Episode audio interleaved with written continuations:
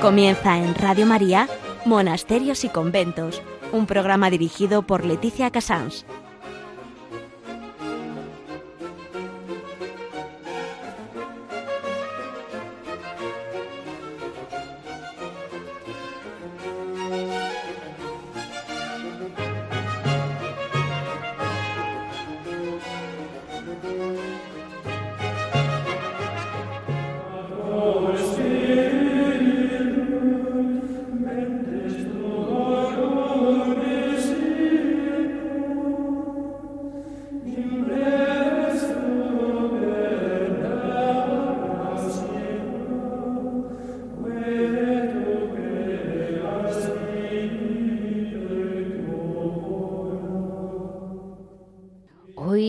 11 de julio, como no podía ser de otra manera, mm, tenemos, nos guste o no, pero es que además nos emociona, hablar mm, del patrón de Europa, del patriarca del monasticismo occidental, el gran abad San Benito.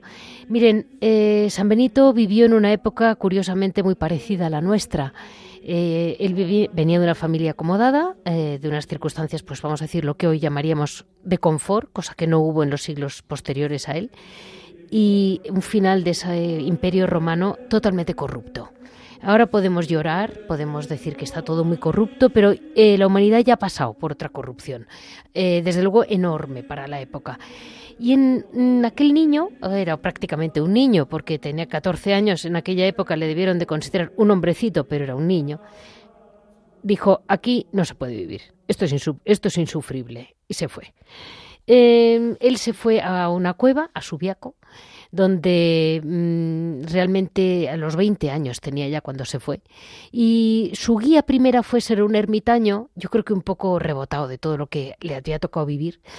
Y, pero no duró mucho tiempo. Poco, al poco tiempo le empezaron a traer gente, eh, se fue como se fueron uniendo a él gente joven, chicos jóvenes, también inquietos, también animados, mm, ilusionados, con un, pues un poco lo que tendríamos que tener todos, en vez de solo criticar, ilusionarnos con algo superior.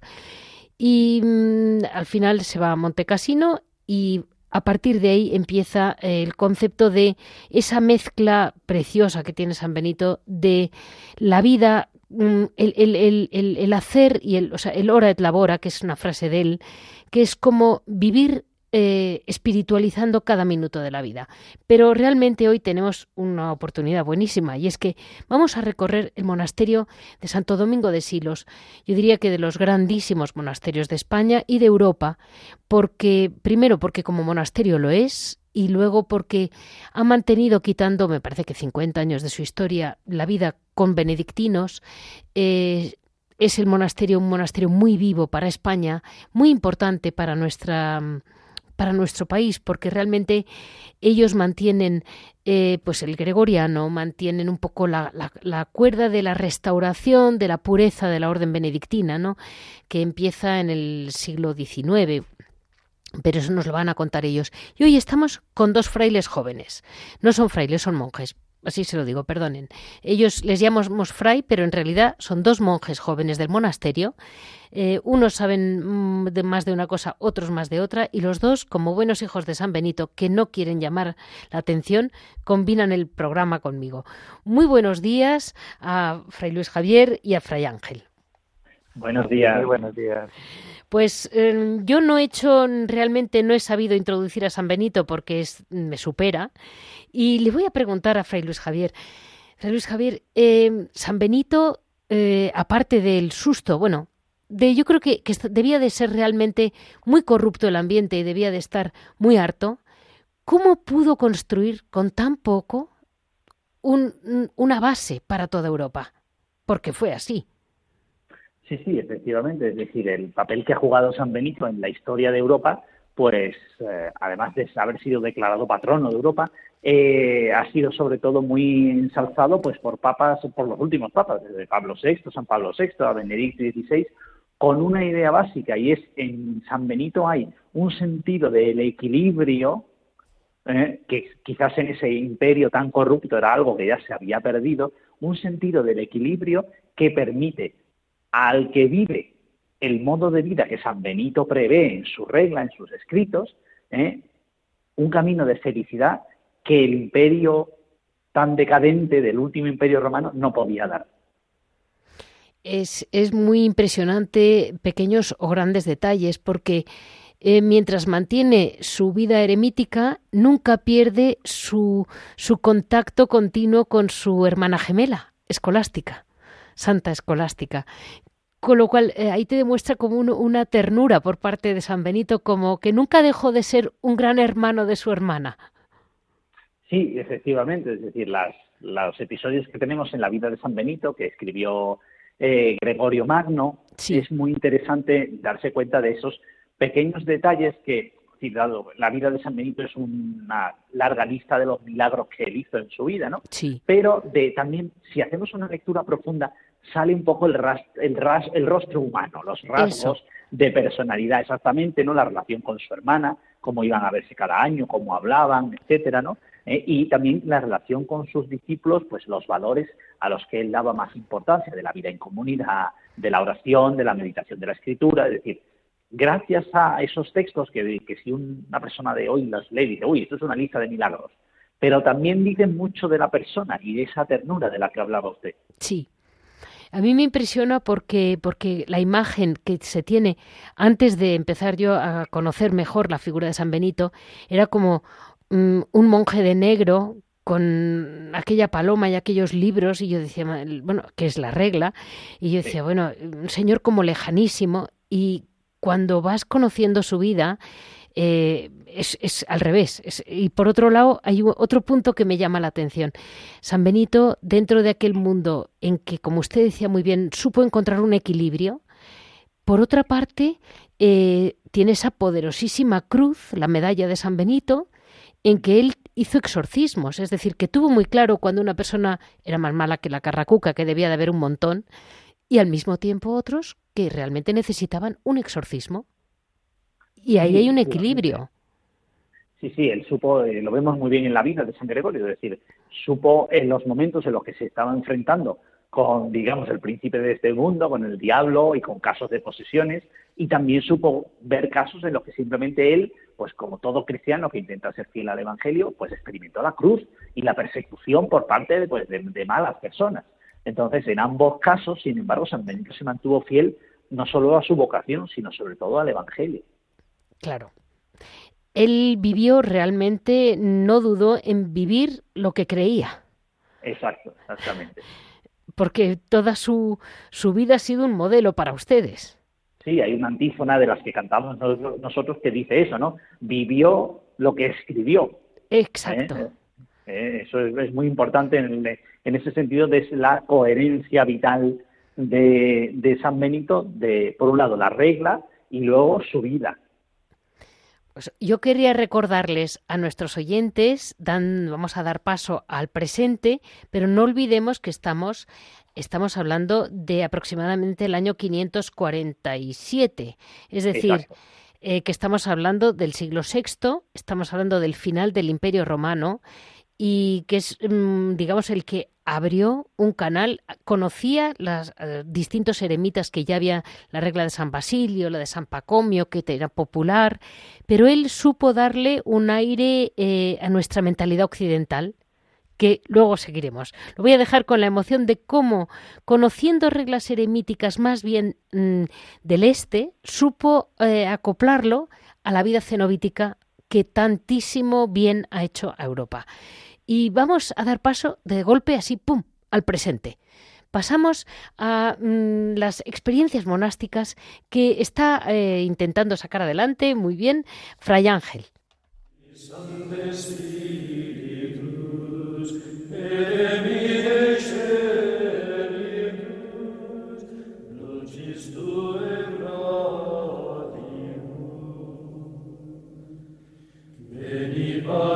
Muy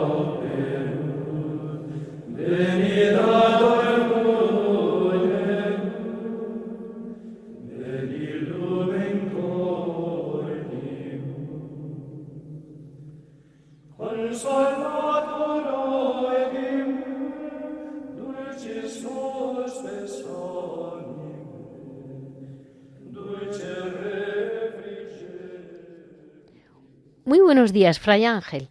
Muy buenos días. Muchas gracias por estar eh, en este programa los dos, porque realmente no estoy incordiando a uno, estoy incordiando a dos monjes a la vez. Muchísimas gracias a ti por invitarnos. Eh, mire, vamos a ver, eh, esta es una convocatoria que ya habían hecho, pero que para, bueno, que creo que es una, una propuesta buenísima. Es los, los monjes de Silos invitan de nuevo a vivir una experiencia en la abadía este verano. Cuéntenos. Fray Ángel, ¿qué es lo que nos proponen? O que proponen a chicos jóvenes más bien. Sí, bueno, pues nada, es muy sencillo. Fíjate, bueno, pensaba justamente cuando me estabas eh, dando, dando pie, eh, que es curioso en verano eh, siempre encontramos carteles de cerrado por vacaciones, ¿no? Pues nosotros abrimos por vocaciones y por vocaciones no solamente para nosotros, sino vocaciones para la Iglesia. Y ahora, y ahora, y ahora te contaré un poquito más. La experiencia monástica es muy sencillo. Mira, consiste en, un retiro de discernimiento para hombres entre 18 y 45, de, y 45 años aquí en el Monasterio Benedictino de Santo Domingo de Silos. Y es una ocasión para vivir unos días en el seno de, una comunidad monástica y ser acompañados en la reflexión sobre la vocación y los medios más adecuados para responder al amor, al amor de Dios. Lo que intentamos estos días, que es una semana, del 25 al 31 de julio, es presentar la vida monástica benedictina principalmente a través de conferencias en la que pues de alguna manera profundizamos eh, en el conocimiento pues de la liturgia, de la ley divina, ahora también hablaremos un poquito más, si te parece, y otros aspectos propios de la vida monástica. Sí. Eh, lógicamente es un tiempo de oración, entonces intentamos eh, promover este, este ambiente de oración tanto personal comunitario y sobre todo los, los jóvenes que participan en esta, en esta experiencia monástica se integran totalmente en el ritmo comunitario y les hacemos partícipes pues de algo que tú también habías comentado ya, del hora, de la hora, tanto de la oración litúrgica como del trabajo manual y los recreos eh, comunitarios, ¿no? Para que ellos vayan conociendo a la comunidad. ¿Cuál es la finalidad última? Es muy sencillo. Lo que intentamos es orientar y ayudar a aquellos que se sienten llamados a una vida de seguimiento radical del Señor, ¿no? Intentamos dar un eh, acompañamiento espiritual eh, no solamente durante la experiencia monástica, también digamos una preexperiencia para ir conociéndoles y ir discerniendo juntos eh, a qué es lo que le puede estar llamando el Señor eh, y luego posteriormente eh, intentar pues dar un poquito de luz a aquellos que, que, que se acercan que se acercan aquí a nuestra casa en esta semana. Y yo les diría a los chicos jóvenes que puedan oírlo o pueden estar pensando en ir, que hay una cosa que realmente entendemos muy poco hoy en día, que es que eh, es curioso cómo los, los, los, los monjes y más los mayores, qué bien saben leer a la gente joven si realmente tiene esa vocación u otra o no la tiene. Que es algo como que hoy en día no lo entendemos. Entra uno diciendo yo estoy seguro que quiero esto y como los mayores te digan esto no es lo tuyo, yo no sé qué pasa que nunca sale. Es, pero, ¿por qué es así? Porque es así, porque los mayores, y sobre todo los mayores de casa, ¿no? Eh, tienen una sabiduría que los jóvenes no tenemos, ¿no? Porque han vivido mucho durante todos los años que llevan aquí en el monasterio, eh, han vivido mucho, han rezado mucho, saben cómo lo que se mueve dentro del corazón humano y, saben poner nombre a lo que nosotros ni siquiera sabemos poner nombre. Es, es, curioso, ¿verdad? Porque yo creo que es todavía como eh, de las de las comunidades en, las comunidades monásticas pasa, pero en conjunto, cómo el, el ser venerable, después de tantos años rezando, al final eh, sí da un nivel que, que es increíble, pero se, se tiene, ¿eh? lo tienen los mayores, ¿verdad? Sí, sí, sí, sí. Se acercan a Dios y al mismo tiempo, ya te digo, un mayor conocimiento del corazón humano, sin duda, sin duda. Sin duda, es curiosísimo, sí. Y, y bueno, pues, mm, entonces, eh, ¿qué tal les, les fue? Lo hicieron el año pasado, ¿verdad? Sí, uy, llevamos, este es el sexto año. Y, el sexto año. ¿Y qué tal les, qué tal les ha ido? Pues mira, la verdad, la verdad que muy bien, tanto para los participantes como para nosotros comunidad. Eh, lógicamente, para que para que nos riamos un poco, el primer año, eh, bueno, normalmente intentamos que sean grupos de en torno a unos 10, 10 como mucho, 10 participantes. Eh, sí que es verdad que hemos tenido muchísimas inscripciones, ha habido años yo creo que el segundo año llegamos a superar las 200 inscripciones, o sea que hay muchísimo, muchísima inquietud y muchísimo, yo creo, deseo para participar en la experiencia monástica. Y de todos esos que, escriben, siempre, pues bueno, ya, digo, rezamos muchísimo para ver quién puede o a quién podemos ayudar un poquito más. Eh, algunos lo que buscan es un tiempo de retiro, con lo cual pues les invitamos a la hospedería monástica, ¿no? Pues para que estén una semana o el tiempo que quieran un poco más rezando. Luego ya hablaremos también de la, de la, de la hospedería monástica. Pero normalmente, ya te digo, en torno a unos 10, 12 cada año. Fruto de, esta experiencia monástica, pues hemos tenido de todo. Eh, tenemos dos eh, miembros del noviciado que sí que participaron en la experiencia monástica, pero lo que intentamos, lo, que, lo, que, lo que te decía es simplemente acompañar en el momento que están viviendo, que mm, seguramente y que para todos es un momento muy especial, para todos los que escriben, y dar un poquito de luz a lo que están viviendo. Que luego en el hablar aquí y el previo y el post experiencia monástica eh, vamos viendo que el Señor les llama al sacerdocio, pues bendito sea Dios. Que llama a otra comunidad monástica, porque luego cada comunidad pues tiene una forma de ser distinta, o a una vida más activa, pues es que es lo más bonito que podemos hacer, ¿no? Poder acompañar y ayudar eh, con nuestra presencia y con nuestra oración a aquellos que, que, que, que se acercan esos días. Pues mm, yo creo, yo creo, Fray Ángel, que realmente está muy bien descrito. Eh, les repito a nuestros oyentes que es del día 25 al 31 de julio. Eso es. Este final de julio y, realmente es una experiencia, vamos. Mm, Merece la pena. Seguro. Y para los que quieran bueno, eh, uno de los que están en noviciado curiosamente escuchó la convocatoria a través de Radio María. Para los que para los que quieran, bueno, si quieren participar o quieren inscribirse, pues a través de una página web que es www.sermonje.eu. Y ahí hay una pestañita que pone experiencia monástica y hay un formulario para, para rellenar y contar, bueno, pues lo que en ese momento les pasa por el corazón eh, para que intentemos juntos darle, darle nombre. Pues muchísimas gracias porque hemos pasado de, la fundación de, San Benito al día de hoy. y, ahora vamos a, seguir el recorrido de la mano de la historia con el carisma eh, de la mano de, Fray Luis Javier que nos va a ayudar. Eh, muchísimas gracias. seguimos adelante mm, en, en, otra estancia, vamos a llamarlo así, o celda o donde estén del monasterio. Jerusalem.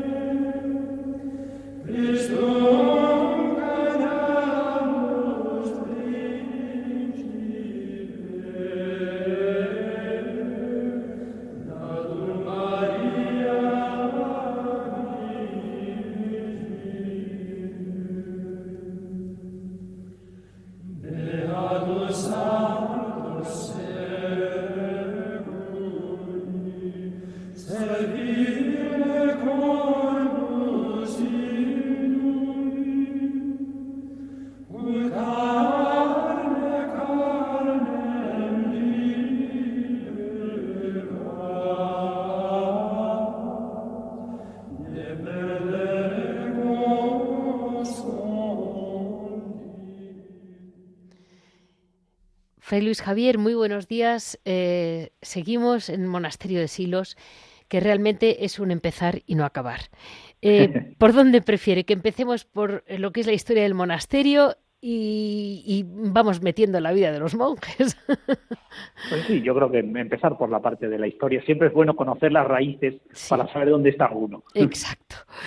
Eh, el monasterio de Santo Domingo de Silos, que está al norte de Burgos, si no me equivoco, más bien en el centro sur, cerca, más, más cerca de Aranda de Duero que de Miranda de Ebro, diríamos aquí en Burgos. En el, en, vamos, en el corazón de, la provincia de Burgos. Y si no me equivoco, la fundación empieza, eh, se, llamó, bueno, realmente si no me equivoco, era un monasterio mm, probablemente anterior a la invasión de los, de los em, árabes. Eh, si no me equivoco, una de las campañas de Almanzor debió ser destruido y ya era un, edificio rural enorme, un, cenobio eh, erigido en honor a San Sebastián. Efectivamente.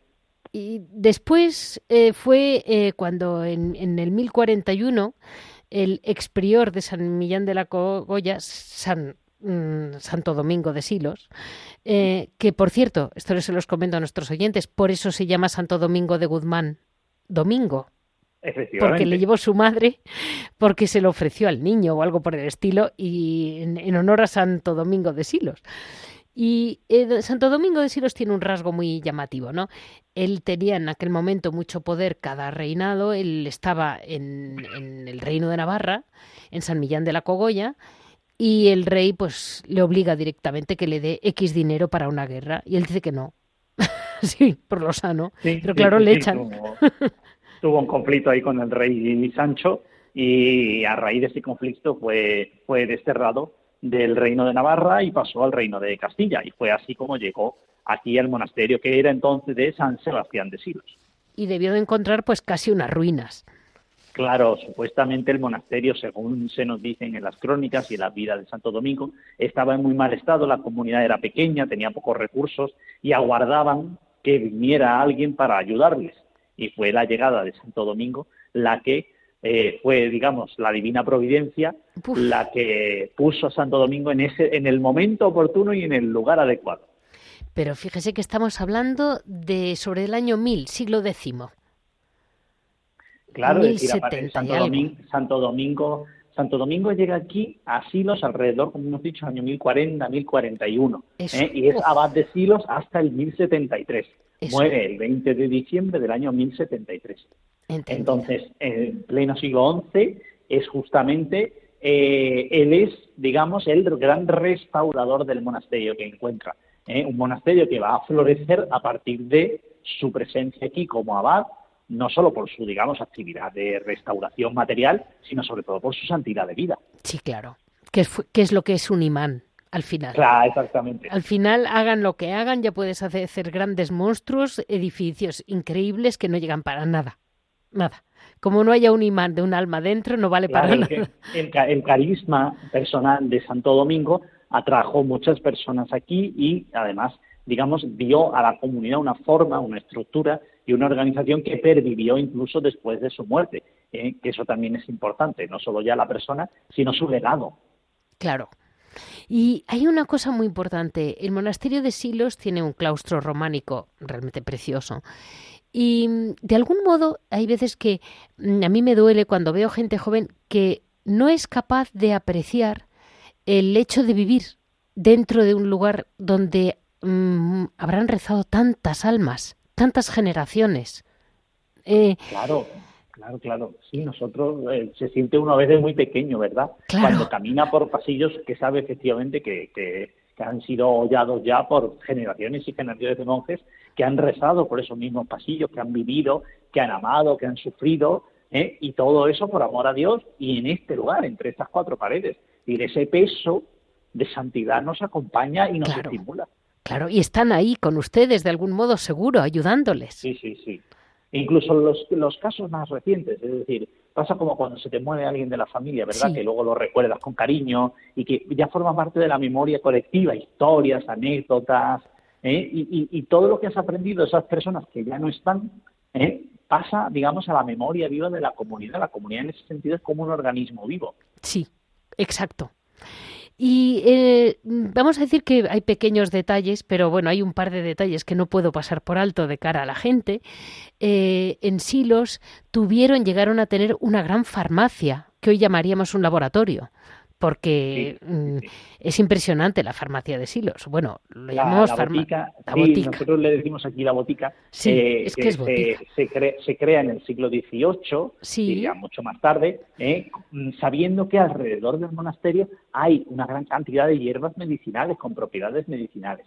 Entonces, los monjes del siglo XVIII que además participaban un poco del espíritu de la época, de conocer mejor las ciencias naturales, etcétera, pues se esforzaron por, en este caso, dar un servicio a la región, porque la, la, botica no era solo para los monjes, sino también para la gente de la región. Atendía, diga, hoy diríamos que tenía atención al público. Sí, sí, ¿eh? sí. Y que se dedicaba fundamentalmente a buscar y elaborar esos remedios ¿eh? para ayudar a los, a los, a la gente de alrededor y a los monjes, contribuyendo al mismo tiempo a estudiar y a conocer mejor la región, sus plantas, sus, etcétera.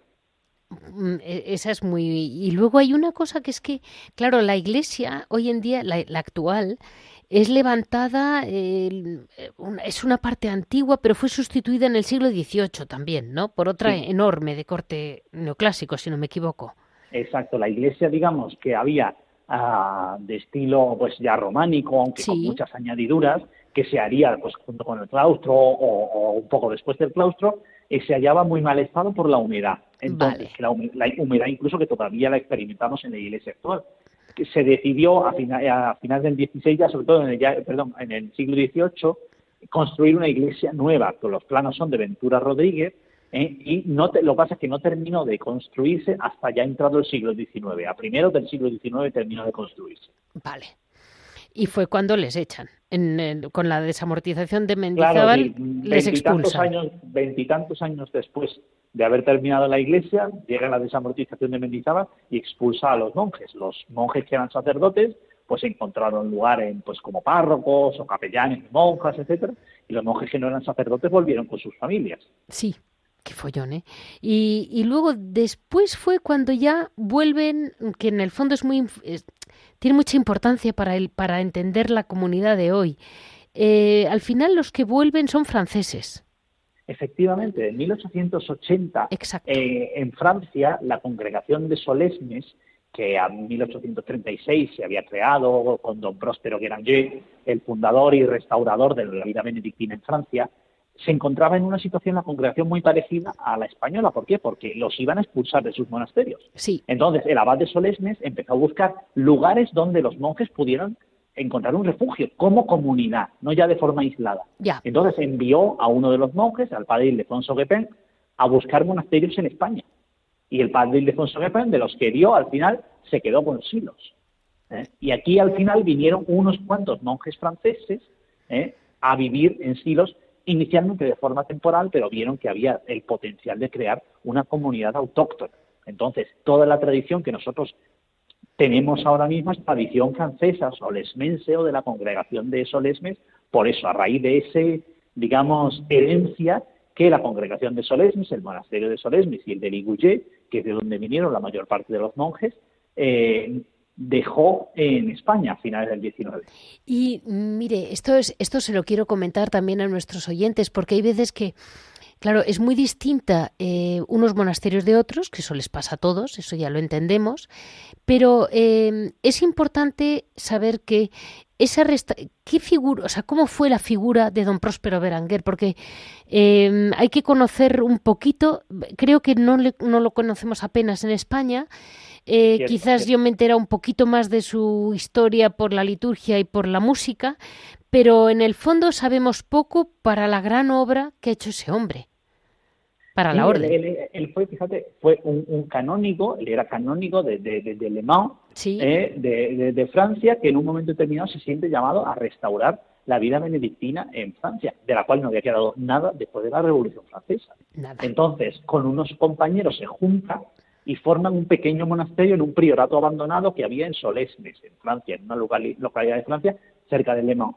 Eh, y, pero aquello empieza a crecer y poco a poco al final encuentra la aprobación del Papa y se erige como ya una congregación benedictina, un monasterio que empieza a crecer y a hacer fundaciones, otros monasterios en Francia que van poco a poco dependiendo de esa casa madre que es Solesmes.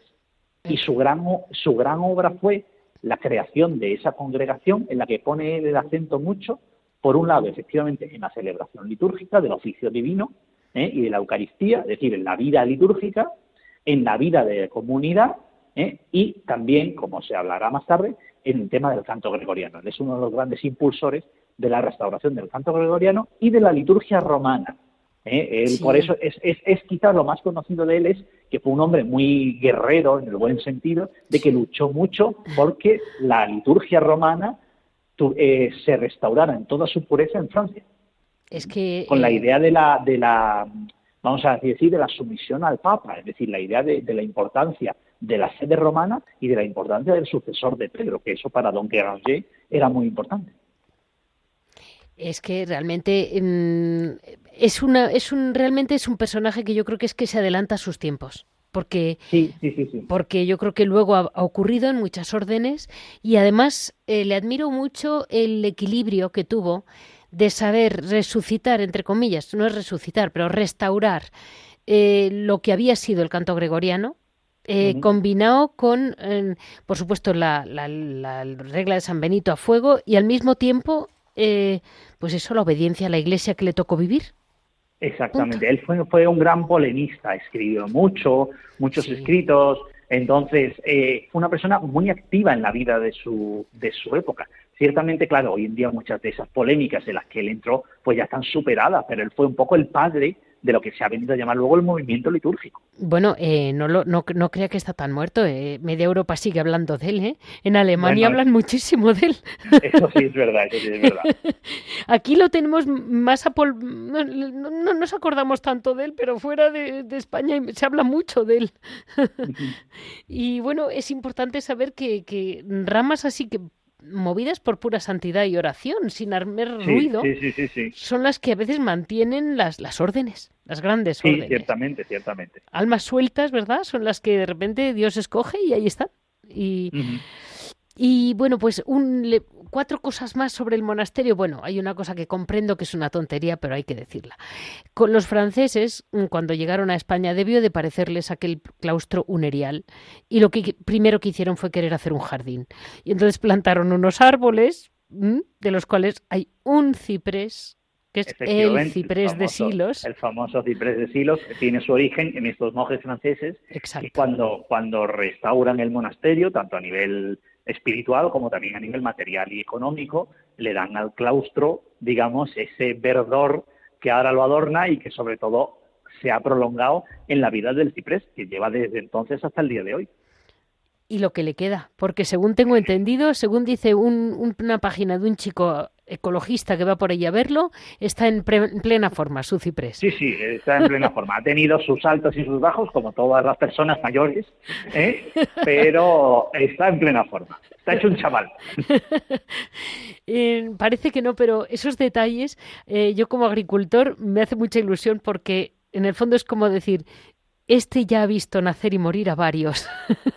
Muchas generaciones, sí, sí.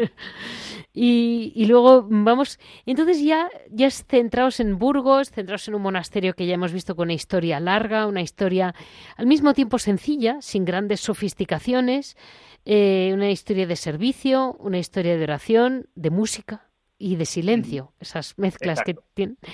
Vamos a ahora mm, vamos a, asimilar dónde estamos y vamos a dar paso a lo que es realmente ese gran carisma de San Benito.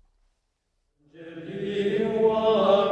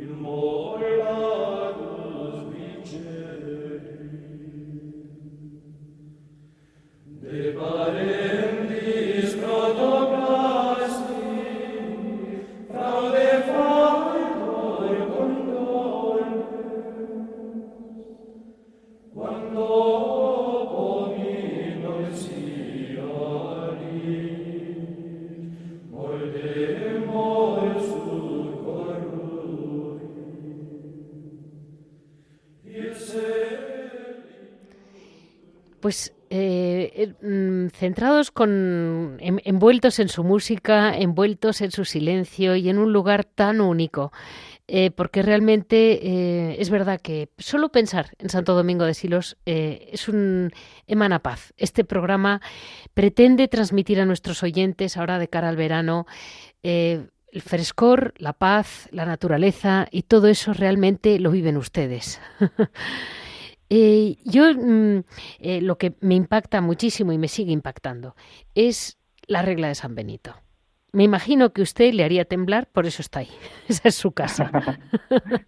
sí, pero me acuerdo, me acuerdo de una frase de Don Guéranger que dice él siempre que solo seremos verdaderamente benedictinos si seguimos la regla de San Benito. Que puede parecer una, puede parecer una obviedad, pero no lo es tanto. No, la regla de San Benito siempre es nuestro punto de referencia.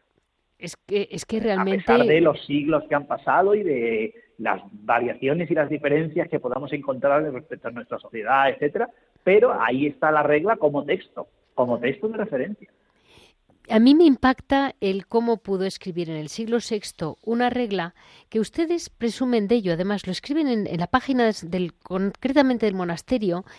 Eh, tiene dos puntos que resalta mucho. Uno que es que escribe San Benito con palabras con un, con un idioma muy nítido, muy, muy limpio, muy fácil de entender, eh, muy directo y al mismo tiempo, o sea, no escribe nada rebuscado. O sea, no hay que leer seis frases para entender un concepto. San Benito te lo pone. que San Benito era puramente romano, romano en el sentido de, jurídico.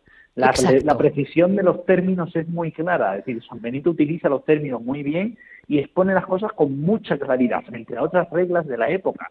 Sí. esa es una de las razones que explica también la extensión de la regla de San Benito a lo largo de la historia. Las cosas no suceden porque sí. Si, la regla de San Benito se popularizó entre los monasterios, no solo los que fundó San Benito, sino otros tantos que encontraron esa regla y decidieron adoptarla. ¿Por qué? Era, pues por sus valores. Es decir, por eso es la regla más popular hasta el día de hoy, por sus valores intrínsecos. Y, luego hay una cosa, y es que pasas por épocas como, vamos a llamarlo así, muy desde el punto de vista artístico, desde lo más rancio medieval al barroco, al racionalismo del 18, a las grandes revoluciones del 19, y, vale para todos, porque Dios no se muda. no, porque como decía alguno, es un compendio en el fondo del Evangelio, y el Evangelio es tan eterno como la palabra, porque es la palabra de Dios. Entonces la regla, si se mira en el Evangelio, siempre será eterna al, eso cambiando según las circunstancias y aplicándose según los tiempos, pero siempre está ahí. Me decía un, prior benedictino eh, que realmente la regla de San Benito no solo hay que leerla y cumplirla, sino que hay que amarla. Sí, sí, sí. Y, es curioso porque llegar a amarla es como, como amamos la palabra de Dios, que dices, es que es lo único que puedo decir que amo, eh, las, el Evangelio. Sí, sí, porque San Benito además, si no lee la regla, estaba muy imbuido de la palabra de Dios. Hay trozos y hay capítulos de la regla que son citas y citas y citas de la Biblia que él va hilvanando. Sí. Entonces, claro, es decir, en el fondo está reflejando su experiencia espiritual, su vida espiritual de meditación de la palabra de Dios, de rezar los salmos todos los días en el coro, etcétera, la está poniendo por escrito. Entonces. Y esa organización de la vida monástica cómo, porque él es lo que él, como gran, como ha dicho usted muy bien, como, como jurista, como un hombre muy legalista que era, eh, se le ocurre cómo organizar nuestro tiempo, que es al final lo que lo que es muy difícil para el hombre controlar, ¿verdad? Sí, es decir, es un tema que, que está casi casi desde los orígenes del monacato. Es decir, cuando los primeros ermitaños se van al desierto, uno de sus problemas, entre comillas, era ¿qué hago yo con el tiempo que tengo a lo largo del día? Porque no se puede dedicar las 24 horas del día a rezar. Entonces cuentan las, los apotegmas de los padres del, desierto como un ángel le dio a San Antonio, el primer ermitaño, la idea de que tenía que trabajar, además de rezar. ¿eh? Pero San Benito coge toda esa tradición, como hemos hablado antes, oriental y la pone, digamos, en modo occidental. Él lo estructura dándole a los monjes una forma de vida lo suficientemente equilibrada, como él dice, para que el más aprovechado pueda tirar más adelante y también para que el que le cuesta más ¿eh? sea capaz también de avanzar poco a poco. Es decir, es una forma de vida lo suficientemente adaptada a todos, sabiendo que en los monasterios hay personas con más capacidades y personas con menos. Y esa estructura es, pues como hemos dicho tantas veces, oración y trabajo, aunque como decía Benedicto XVI, oración, trabajo y lectura. ¿eh? La lectura, sobre todo de la palabra de Dios, es un pilar fundamental de la vida del monje también que se une a los momentos de oración comunitaria en el coro, la liturgia de las horas, el oficio divino y el trabajo, ya sea manual o ya sea intelectual. Es que esos momentos de la, de la, eso lo que, lo que San Benito llamó Opus Dei, que es realmente la obra de Dios en el, en el corazón del hombre, viene a ser, ¿no? Eh, como poco a poco a base de, pues eso, mm, levantarte con Dios seguir con Dios, dormirte con Dios y, y mientras tanto ir trabajando, pero siempre para cuando, yo creo que cuando se van a distraer ustedes, ya les toca otra hora. Sí, sí, sí, además eso, eso tiene un efecto transformador. Es decir, el actual prior de la, de la Cartuja, ¿eh? que ha escrito un libro muy interesante sobre la vida religiosa, recientemente dice que los contemplativos, y los cartujos heredan mucho también de San Benito, ¿eh? que los contemplativos son personas cuya transformación se produce a largo plazo. Es decir, es el día al día del coro, de la oración de los salmos, de la compañía de Dios, en el coro, pero también en la comunidad. A Dios lo encontramos también en los hermanos, en la soledad de la celda, ¿eh? de la meditación, en tiempo de meditación de la escritura, en el trabajo, en todos esos momentos la compañía de Dios puede y debe ser constante. Y es en ese largo plazo donde se producen los milagros. Es curioso porque se ve, se ve. Yo, yo, de verdad, mire, yo llevo muchos años entrevistándoles a distintos y poco a poco vas viendo, dices, pero que, ah, por ejemplo, he seguido una, una, dos, tres, cuatro monjas, conoceré por España y monjes que he conocido desde hace pues ya diez años y no son los mismos. Claro. Ellos no se dan cuenta. y a lo mejor hasta ni les conozco personalmente. Pero... Además es un, es un milagro de la gracia, en el sentido de que uno no hace, vamos a decir, nada especial. Esa es la maravilla de la regla. La regla te da los medios para crecer en santidad, para crecer en, cercanía de Jesús, y a veces ni si, estás bien dispuesto, ni te das cuenta. Si lo va haciendo la gracia en ti si tú te dejas hacer, digamos, entrando en ese mecanismo de santificación. Es maravilloso. Es, es realmente. Eh, San Benito. por eso se ejemplo, las reglas. Claro, claro, por supuesto. Eh, San Benito, eh, vamos, dentro de lo que es la, la regla de San Benito, um, ustedes, si no me equivoco, no, no tienen, tienen, sí tienen un cierto voto de pobreza, pero vamos, que, que, que viven, digamos, vamos a decir, austeramente y punto, porque no necesitan más, ¿no? Claro, la pobreza benedictina no es como la pobreza franciscana, la pobreza franciscana es posterior. En nuestro caso la pobreza se aplica a que nosotros, como monjes, no tenemos nada propio. Todo lo que necesitemos lo tenemos que pedir al ecónomo, al encargado, etcétera. Y luego estamos llamados a vivir de forma austera, de forma eh, globalmente, pero al mismo tiempo también son grandes abadías como la nuestra que necesitan un mantenimiento y eso requiere pues un capital también. Claro, claro, y lo tienen. Y por otro lado, la alimentación que tienen, si no me equivoco, no toman especialmente carne, ¿no? Como muchas, porque las monas, algunas, si no me equivoco, no toman carne ustedes. No, nosotros sí. Es decir, San Benito proscribió en su época la carne de vacuno por una serie de tabúes que había en su época, ¿no? Permitiendo la carne de volátiles, que se decía entonces, es decir, lo que nosotros diríamos el pollo. ¿eh? Eh, eso con los años ha cambiado en la forma en la que se intenta mantener la misma pobreza a la que aspiraba San Benito con ello, porque entonces la carne de vacuno era una cuestión prohibitiva, ¿eh? pero adaptándola a nuestros días. Es decir, ¿qué es más caro? ¿Comprar una hamburguesa o comprar un salmón? Claro, claro, Pues a lo mejor la hamburguesa es más barata que el salmón. Es decir, a veces en, ese, en, ese, en esas prohibiciones hay que ver cuál es el espíritu. Y el espíritu, si el espíritu es la austeridad y el ayuno, pues es mucho más sencillo a veces buscar algo más barato hoy y interpretar el espíritu de San Benito hoy en ese sentido. Entendido. Vale, vale, porque ahí tenía yo una duda y ahí está. Claro, las, por ejemplo, las, hay una serie de, por ejemplo, de congregaciones, como por ejemplo los trapenses, que al fundarse en el siglo XVII se fundan con la idea de la abstinencia perpetua, que decimos nosotros, que en general no comer carne. Eh, eso, digamos, en la regla de San Benito originalmente no está dado que la carne de volátiles estaba permitida y el resto de carnes incluso también para los enfermos. Entendido. Y, ustedes siempre tuvieron ese espíritu hospitalario, que luego también tiene el cister, o sea, todos los hijos de San Benito, ¿no? Claro, San Benito lo prevé en la propia regla, que haya una hospedería en, la, en cada monasterio.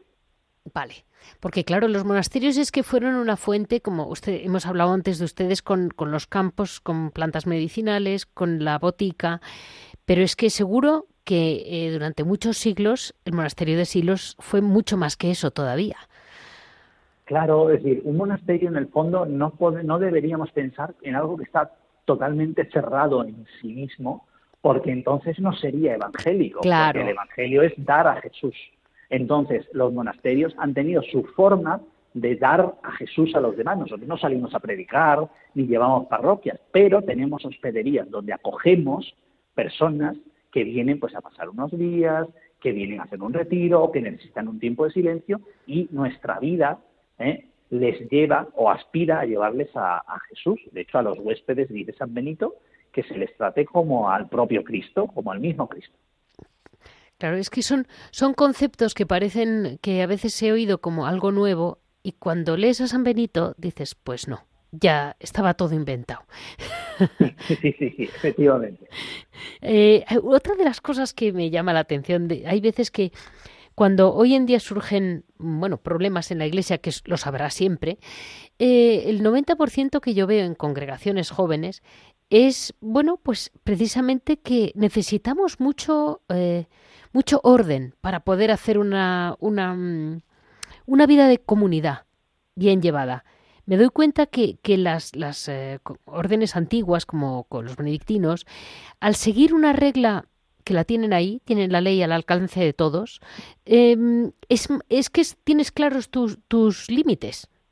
Sí, sí, sí, siempre se dice que la norma no es simplemente algo que restringe, sino que es algo también que ilumina e informa. Entonces, te ayuda a ubicar y a encontrar tu papel también en la, en la comunidad y en la vida. Mm, porque mire, aquí tengo delante los, los, mm, unos puntos de uno de los puntos de San Benito en el capítulo cuarto de la regla, en que realmente, aparte de poner los mandamientos, todo lo que te dice viene a ser eh, temas espirituales huir de la vanagloria, reverenciar a los ancianos, amar a los jóvenes, es decir, ahí toca a todos los monjes, no deja ninguno tieso. Exacto, exacto. Sí, da una serie de instrumentos, se llama eso, los instrumentos de las buenas obras, es decir, un poco de pequeñas indicaciones o pequeños eso, consejos de, para la vida diaria, que no solo valen para los monjes, valen para cualquier cristiano. Sí, sí, sí. Sí, sí, desde luego. O sea, cumpliendo esos consejos bien cumplidos, es difícil convivir mal.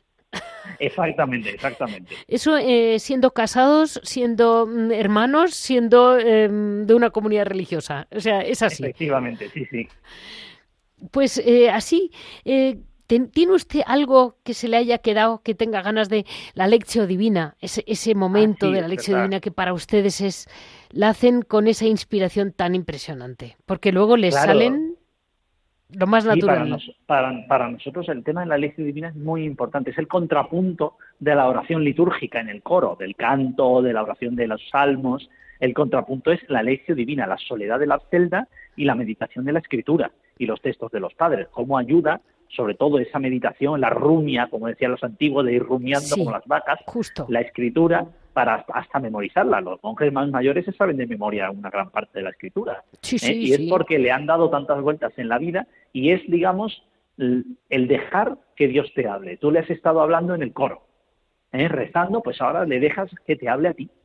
Claro, claro, vale, vale, vale, vale. Es, es pero, eh, realmente pueden, pueden decir que, mm, que es una bendición, ¿eh? Que Dios les haya escogido. Pueden estar pues, contentos. todos los días damos y deberíamos dar gracias por ello. Pues vamos a, tener una última, una última, me parece que es una salve eh, cantada por ustedes y, luego me van a hablar uno de los dos eh, de, de, lo que es la música gregoriana para ustedes, lo que significa.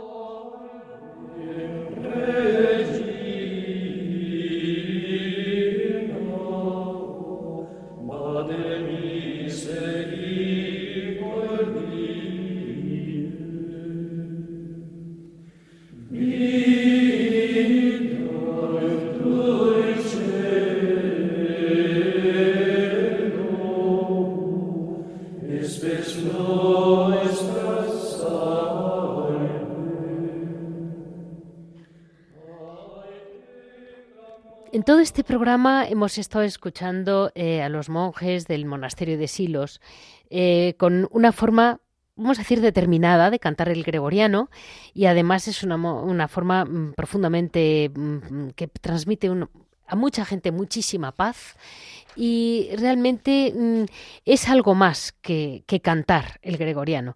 Eh, estoy con Fray, Luis Javier o con Fray Ángel, no sé cuál de los dos vamos a hablar de la música.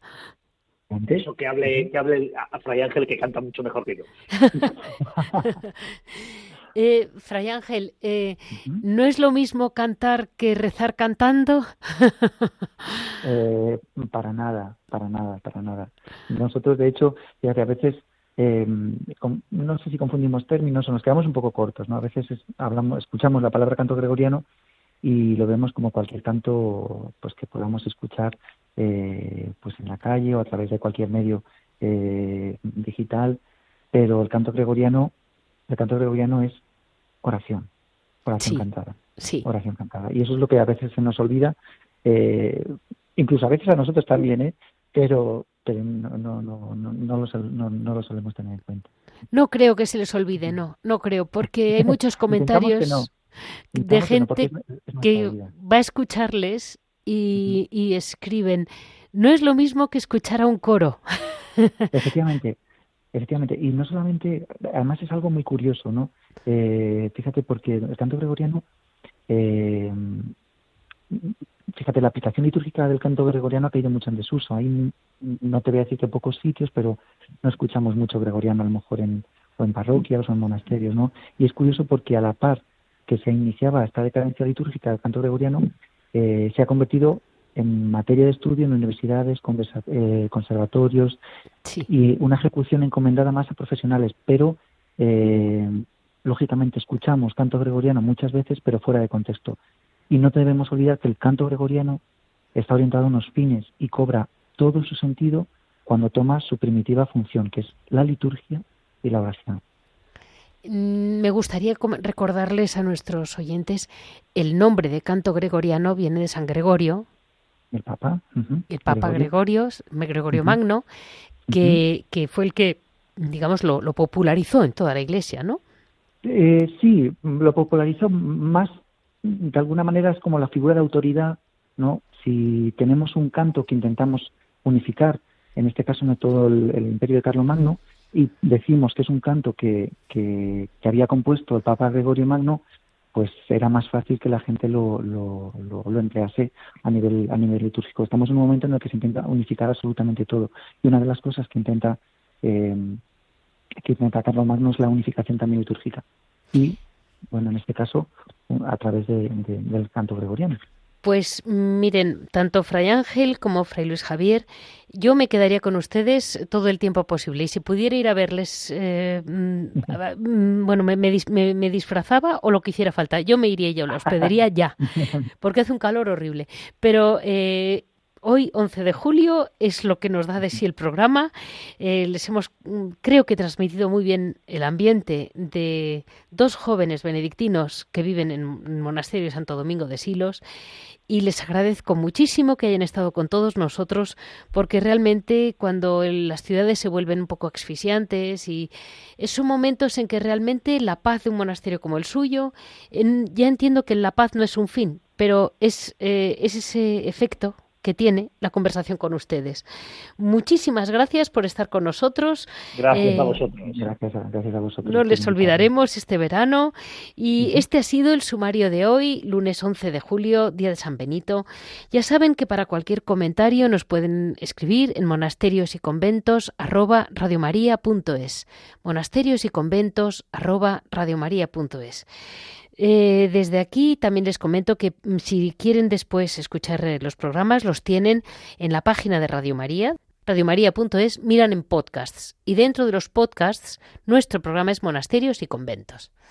Muchísimas gracias a ustedes y seguimos eh, unidos en la oración, como se transmite muchas veces.